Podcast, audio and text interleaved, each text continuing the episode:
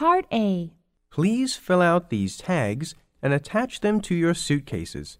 Then put them on the scale. I'm afraid your luggage is overweight. You'll have to pay an excess baggage charge. Let me see. 10 US dollars. Part A.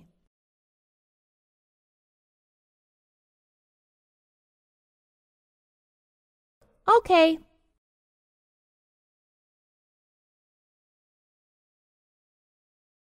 How much will that be? That's not too bad.